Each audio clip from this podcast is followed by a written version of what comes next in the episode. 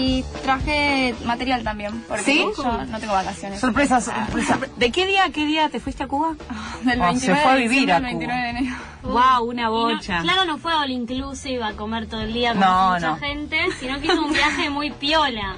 Hice un viaje para aprender y les quería compartir un poco de lo que estuve viendo allá.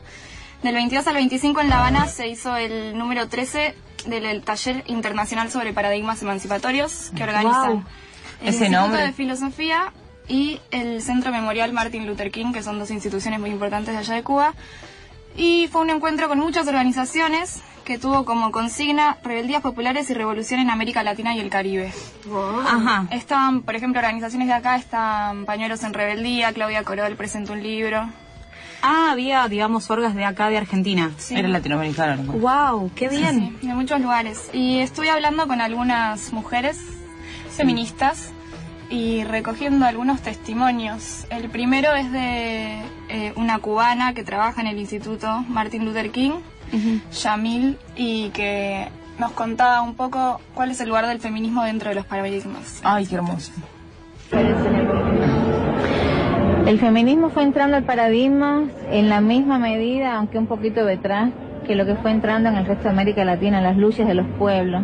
La revolución cubana colocó desde el inicio el tema de la igualdad de la mujer como uno de sus principales ejes y la transformación total que significó en la subjetividad, en la autoestima del pueblo, también transformó la vida cotidiana de las familias y también la libertad de la mujer.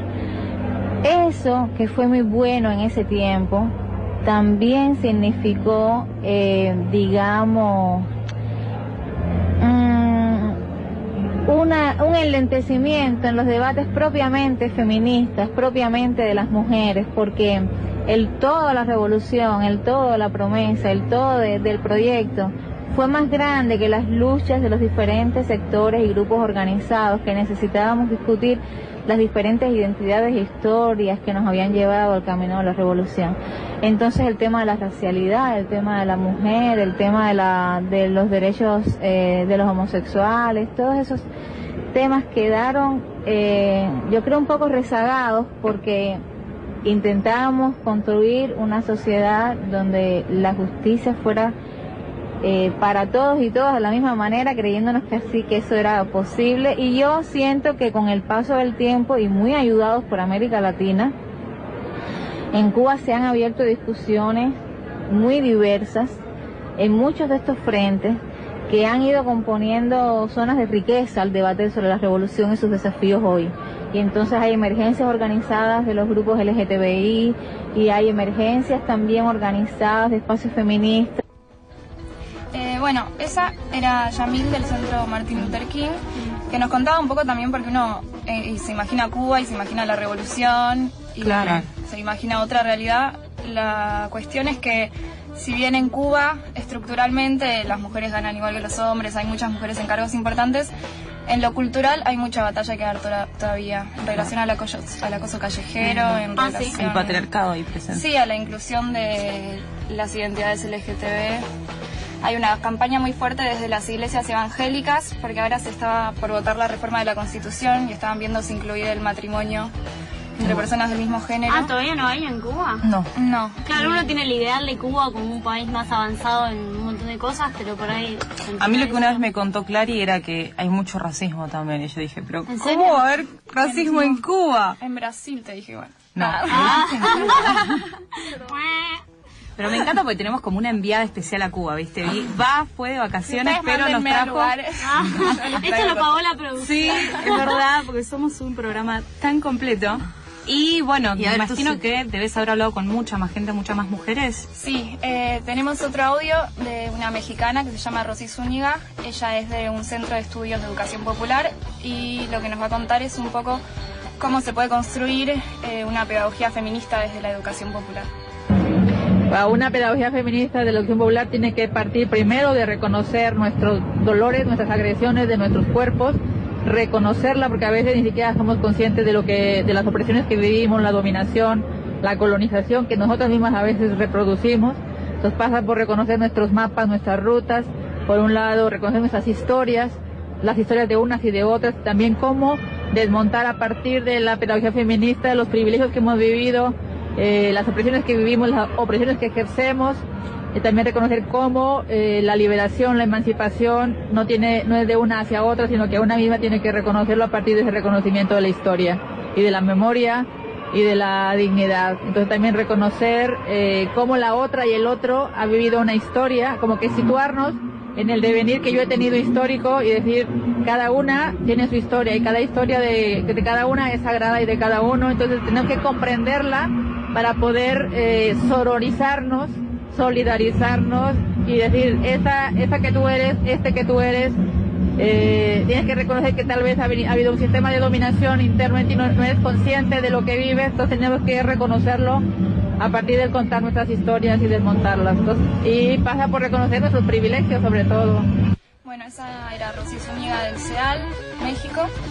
Y por último, tenemos audios de otra joven cubana. Ella, bueno, se va a presentar en el audio. Es estudiante de la Universidad de la provincia de Bayamo. Y ¿Dónde queda Bayamo? Bayamo, En Cuba. en Cuba. Eh, Daniela, por favor. Perdón, perdón, es que estoy procesando lo que dijo en el Sí, otro igual audio, sí, que es muy eso. interesante. Re interesante Eh, lo que- De los reconocimientos y de la historia. Me que quedé podamos, claro, eso. Reconocer y tener en cuenta la historia y que podamos reflexionar, porque convengamos que somos producto de una historia previa y reflexionar en el sistema en el que estamos y de a partir de ahí tener una pedagogía feminista. Está bueno lo que dijo. Bueno, decías, Clary, sí. ¿El Eh, próximo audio? El próximo audio es de esta joven. Ella está en un proyecto que se llama La Cuarta Lucía, que ahora va a contar bien eh, por qué se llama así. Es un proyecto de la universidad que, entre otras cosas, lucha contra el acoso y lucha porque estas cosas vayan avanzando, digamos, en el país. Así que A ver. la escuchamos.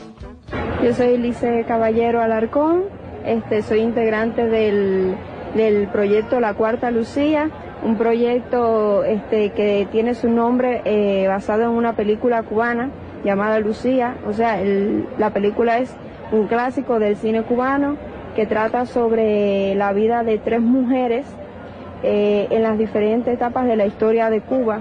Eh, una en, el- en la colonia, o sea, cuando España nos colonizaba, en la neocolonia, y otra al comienzo de la revolución. Y entonces decidimos llamarle la Cuarta Lucía porque somos una nueva mujer, la mujer de ya cuando, de esta revolución ya formada de 50, 60 años de revolución.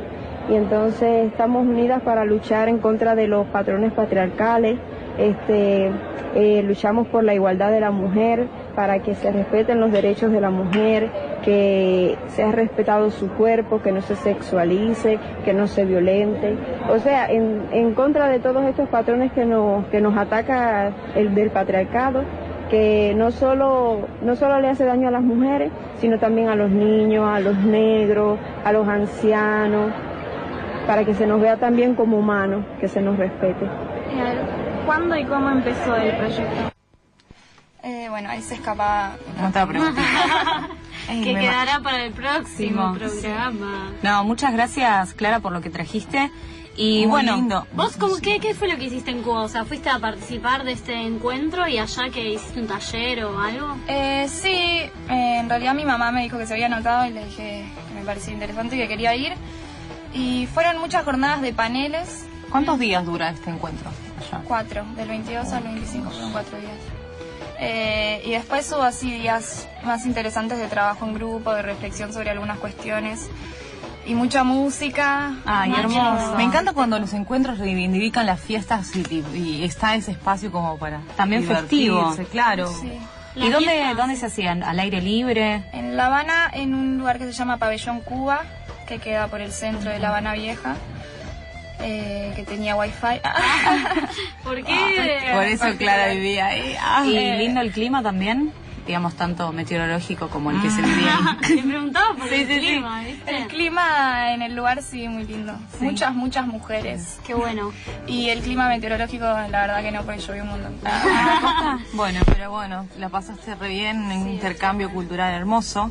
Y bueno, está bueno que cerremos con este, con esta parte, con un tema que justamente es puede tratar de colonialismo. El tema se llama Tijeras de Renata y Flores, Renata Flores, que es una artista peruana que canta en quechua.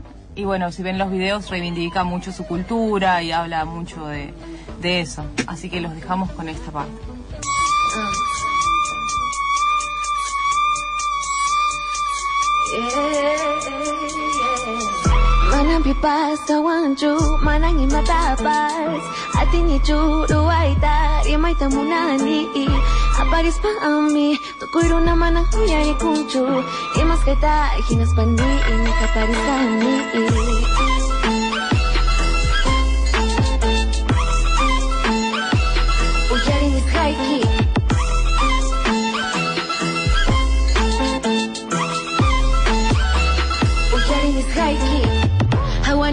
Hawani hanay man tutapi kaskaypi hawani achkita hinatu yarini Hati niskanta manang pipas kawanchu Manang ni mata pasati ni chu Ruay tarimay tamunani Aparis pami tukuy runa Mana uyarin kuchu Imas kaita hinas panini Aparis akmi tukuy kaipa wan ima Manang pipas kawanchu Manang imatapas Ati ni churu aita Imay tamunani Aparis pa ami Tukuiro naman ang kuyay kunchu Imas kaita Hinas pa hindi Ini ka paris kami. Echa ka parita Sumakta takisa Chinatang uyay kaku Una kuna Yakeisa Awani Aswana na aita Uyaru na kuna Manangayin taros pa Yukan chik Uyukong chik Ati ruwas kanita Way tatarantis pa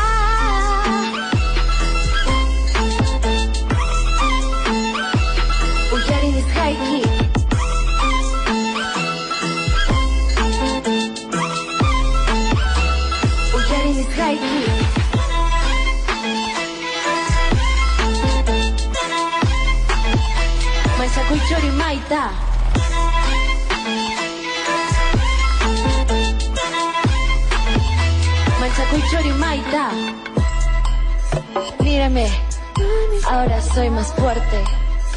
Mírame, ya no tengo miedo. Ahora sí, tengo esperanza. Sacasu.